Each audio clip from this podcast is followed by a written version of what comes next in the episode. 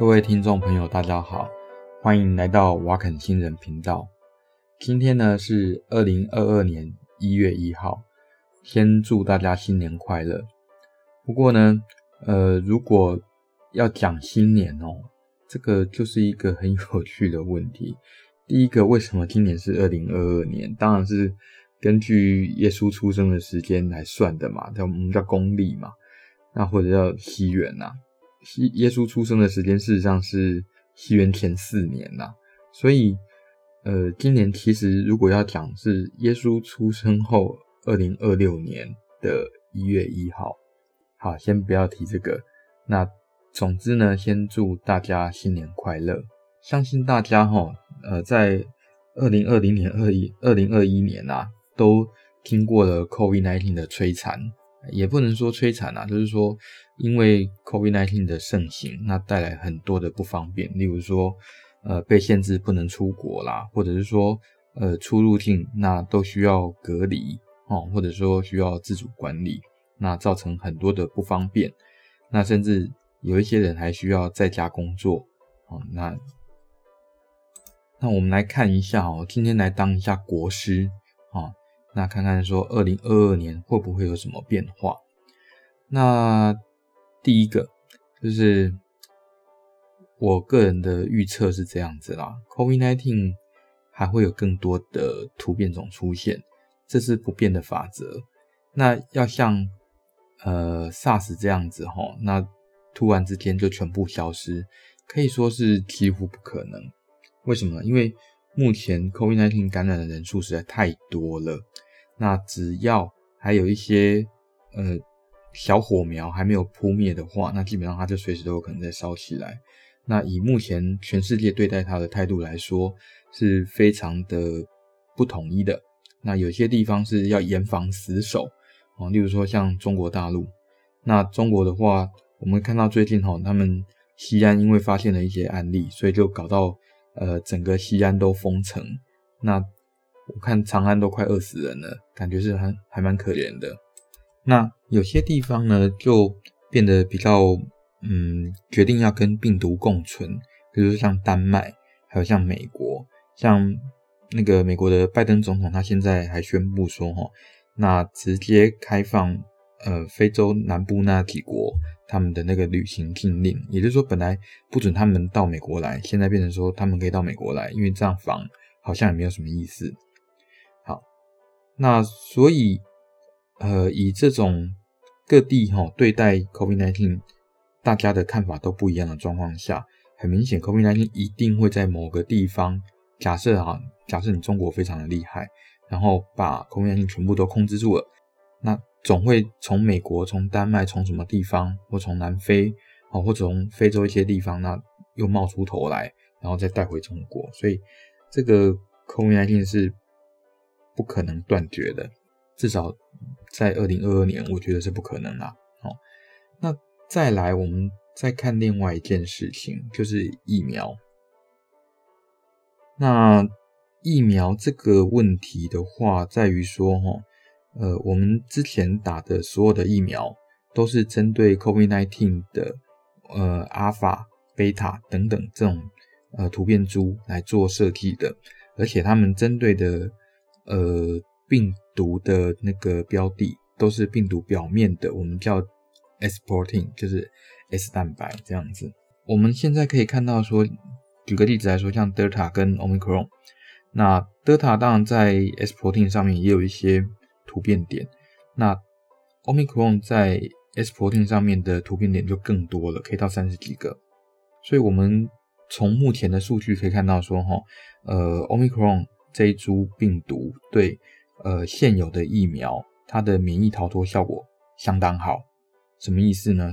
也就是说，呃，你现在打的疫苗没有办法预防 Omicron 的感染，哦，这很遗憾。你就算再多打几次 booster，基本上对于预防那个 Omicron 的感染，看起来效果也不太好啊。那以目前的状况来说，你大概除了疫苗，以现在一月一号的状况来说，台湾你的选择还是只能打疫苗。假设你很害怕的话，你还是只能打疫苗。但是呃，也比没有好啦。哦，那再来就是说，呃，以后会不会有针对 Omicron 的那个疫苗呢？会，我相信会有。哦，那可是这个就扯到一个问题了。我们看一下哈，COVID-19 从出来，好，二零一九年十二月，然后到大家开始警觉到这个病毒很可怕，要开始研发疫苗，大概是二零二零年二月到四月之间。那二零二零年的我们算二月好了，那二月研发到有第一支疫苗出来，AZ 的那个蛋白质疫苗，哎，对不起，AZ 的 DNA 疫苗，那。大概是二零二零年的十月哦，开始进到那个临床试验，也就是说，从研发生产哦，那到开始进行临床试验，大概经呃经过八个月。那经过八个月以后，那病毒就呃再来开始打疫苗嘛，哦，那开始打疫苗，从呃第一个人开始打到美国，目前有百分之接近六十的人，呃，至少接种过。呃，第一支那个疫苗大概花了一年三个月，我们算一年好了。也就是说，我们花了一年才打完针对阿法设计的疫苗，呃，打了百分之六十。在美国在台湾比较好一点。台湾从呃二零二一年的呃五月左右开始打，然后打到现在。呃，七个月，那已经打完百分之七十几了，所以算是速度很快了。所以我们在二零二一年的十二月三十一号之前，哦，已经打完针对呃 COVID-19 Alpha 这支病毒的那个疫苗，打完百分之七十了。好，那可是，请问一下，病毒的突变速度如何呢？如果你看单一病毒的突变速度的话，其实以 RNA 病毒来看，那 COVID-19 其实不能算是病毒里面突变速度快的，但是因为它感染的人数太多了，它以量取胜。虽然它突变的几率不高哦，不算很高，但是几率不高乘以人口的那个母数多的话，基本上突变量还是变得很大。也就是说，我们如果只看呃新品种的病毒产生的那个速度。我们会说，哇，COVID-19 真的是非常的快，好，为什么呢？你看 Delta 从呃二零二零年，哎，对不起，二零二一年的六月开始出现，那到呃二零二一年的十一月，那支配了整个 COVID-19 的那个呃市占率，可以这样说吧？哦，支配了整个 COVID-19 的市占率只花了五个月，然后 Delta 呢？我们以南非来看，从二零二一年的十一月到二零二一年的十二月，从百分之零到百分之百，哦，它只花了一个月。也就是说，Omicron 它呃基本上算是传播的效率非常的好，而且它的那个免疫逃脱效率又好，所以它很容易造成次级传播。也就是什么叫次级传播？就是它可能没有症状，然后传播的。又很快这样子，所以它会比较容易造成大流行。但是这种大流行有个好处，就是它的效果是一波一波的，通常就是呃这波很快来了，那一大堆人中标哦，然后又很快的推下去了。那好消息是，Omicron 哈，从全世界的 data 来看，虽然感染的人数再创新高，但是呃死亡人数反而降低了。也就是说，Omicron 它可能带来的重症，或者是带来的死亡，那应该是相对比较少的。那不过，如果要这样把它当成是流行性感冒，当然还言之过早啦。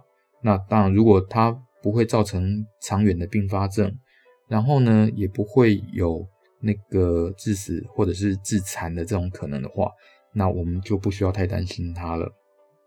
啊，所以呃。针对 COVID-19 这个病毒，我们的预测，我的预测啦，哦，就是第一个，明年还是摆脱不了它。那再来就是说，呃，如果 Omicron 是 predominant，就是它比较占主流角色的话，那很可能，嗯，死亡人数不会太多，哦，那会不会进来台湾呢？会，为什么？因为它有很多都是无症状传播的，所以你有可能再怎么防，除非哈你把那个呃边境隔离改成二十一天、二十八天等等，哦，那这个时候才会有比较好的效果啊。提到隔离，我们目前用的那个呃判断你要不要解除隔离的标准，当然是用快筛嘛，对不对？那快筛之后还要跑 PCR，那这个问题在上一次，诶，上礼拜啦，我刚好看到一篇报道，就是说 micron，因为它是针对免疫系统的逃脱，也就是说它针对之前的抗体基本上都会有逃脱的效果。那我们用来快筛哦，基本上靠的是什么？靠的也是抗体呀，哦，所以那个快筛有可能筛不出 Omicron。好，所以对。呃，想要严防死守的人来说，这应该不是一个好消息。好，也就是说，我们用快筛的方法基本上挡不住，应该筛不出 Omicron 来了。哦，所以它一定会进入社区。好，那会不会有下一株病毒？会。那下一株病毒会比较轻还是比较厉害呢？不知道。不过呢，我可以告诉大家，呃，针对欧米呃，针对那个 COVID-19 的话，基本上除了疫苗。明年应该还会有更多新的武器。那呃，第一个就是说哈，我们在呃预防感染的部分，预防感染部分当然第一件事就是打疫苗嘛，对不对？那打疫苗我们叫做 primary prevention，所以呢，打了疫苗以后，那大家就会获得基本的抵抗力。那当然啦，假设这个疫苗是对这个病毒有效的啦，好，我们才这样说嘛。嗯，那另外一种。我们叫做预防性投药。那预防性投药是什么意思？就是假设我接触了一个病人，啊，我之前不知道他生病，然后我接触到他，然后后来我知道哦，原来他已经生病了。那这个时候我已经接触过他，那怎么办？我们就要给他一些预防性的投药。目前呢，呃，针对 COVID-19 也有这种预防性投药的药物，呃，而且已经可以使用了，在台湾还不能用就是了啦。那。再来，除了预防性投药以外，那就是假设你真的生病了，真的得到 COVID-19，有没有办法呃预防重症呢？有，目前的确有这些药物可以预防重症的药。那除了一个就是我们之前讲的瑞德西韦哦，就那另外一个就是类固醇，哦，它可以预防那个我们叫 cytokine storm，就是细胞间素风暴。呃，好，先这样翻译吧，好。那另外一个就是像 baricitinib，就是另外一种呃嗯某一种蛋白质的抑制剂。好，那这种蛋白质的抑制剂，它可以也是可以算抑制细胞间素风暴的。那还有就是直接降低病毒量的。那直接降低病毒量就是像呃辉瑞最近研发的新药，就是 Paxlovid 的。好，那还有像 Merck 哦。的那个新药，虽然它现在效果看起来不是很好，但是，呃，如果 COVID-19 它的突变的速度这么快的话，我觉得采取像类似艾滋病的这种那个三合一的治疗方法，也就是说哈鸡尾酒疗法，一次针对不同的机转，那一次打下去，这样可以预防它的突变，那应该会是比较呃合理的做法，所以有可能就是把。辉瑞的 Paxlovid 的，或者是那个呃默克默克的那个药，那来合并使用，那有可能可以降低那个 COVID-19 造成的一些呃后果，好，或者是后遗症，然后避免这些重症的产生。好，所以在这个部分的话，我们大概可以知道说，哈，呃，治疗跟疫苗在明年可能都会有新的一些。呃，进展。那所以假设啦，哦，你要投资的话，那当然是投资药厂啊。哦，为什么要投资药厂？因为你看看哦，举个例子来说，像糖尿病吧，哦，你一定要得了糖尿病才要吃糖尿病的药或者打胰岛素嘛，对不对？那可是 COVID-19 不用诶，你只要是有危险哦，你怀疑你可能在疫区，或者你想要预防被感染，那不管你有没有生病，你通通都要打疫苗。那全世界人口才七十几亿人。目前呐、啊，目前其实几亿年，明年不知道到几亿人，然后那个光那个疫苗打掉哦，就已经八十几亿支了而且这还没有打到全世界人口的一半哦，这还没打到全世界人口一半，就已经打掉八十几亿只了。所以你说这个药厂赚不赚？当然赚啊！但是药厂不会像长荣海运一样发四十个月年终啊，他们通常对员工都不太好，所以他们赚越多钱的时候，大概就是开始裁员的时候。嗯，这个是嗯。欧美药厂的一个 算习惯吗？哦，我也不知道，反正看起来是这样子。那不管怎么说，嗯，今天呢是地球绕太阳公转的呃完整一圈的另外一天，嗯，那恭喜地球你做到了啊，又再绕了一圈。那祝大家新年快乐。我们下次来谈谈日历这个问题好了，这点我其实有很多牢骚话要讲。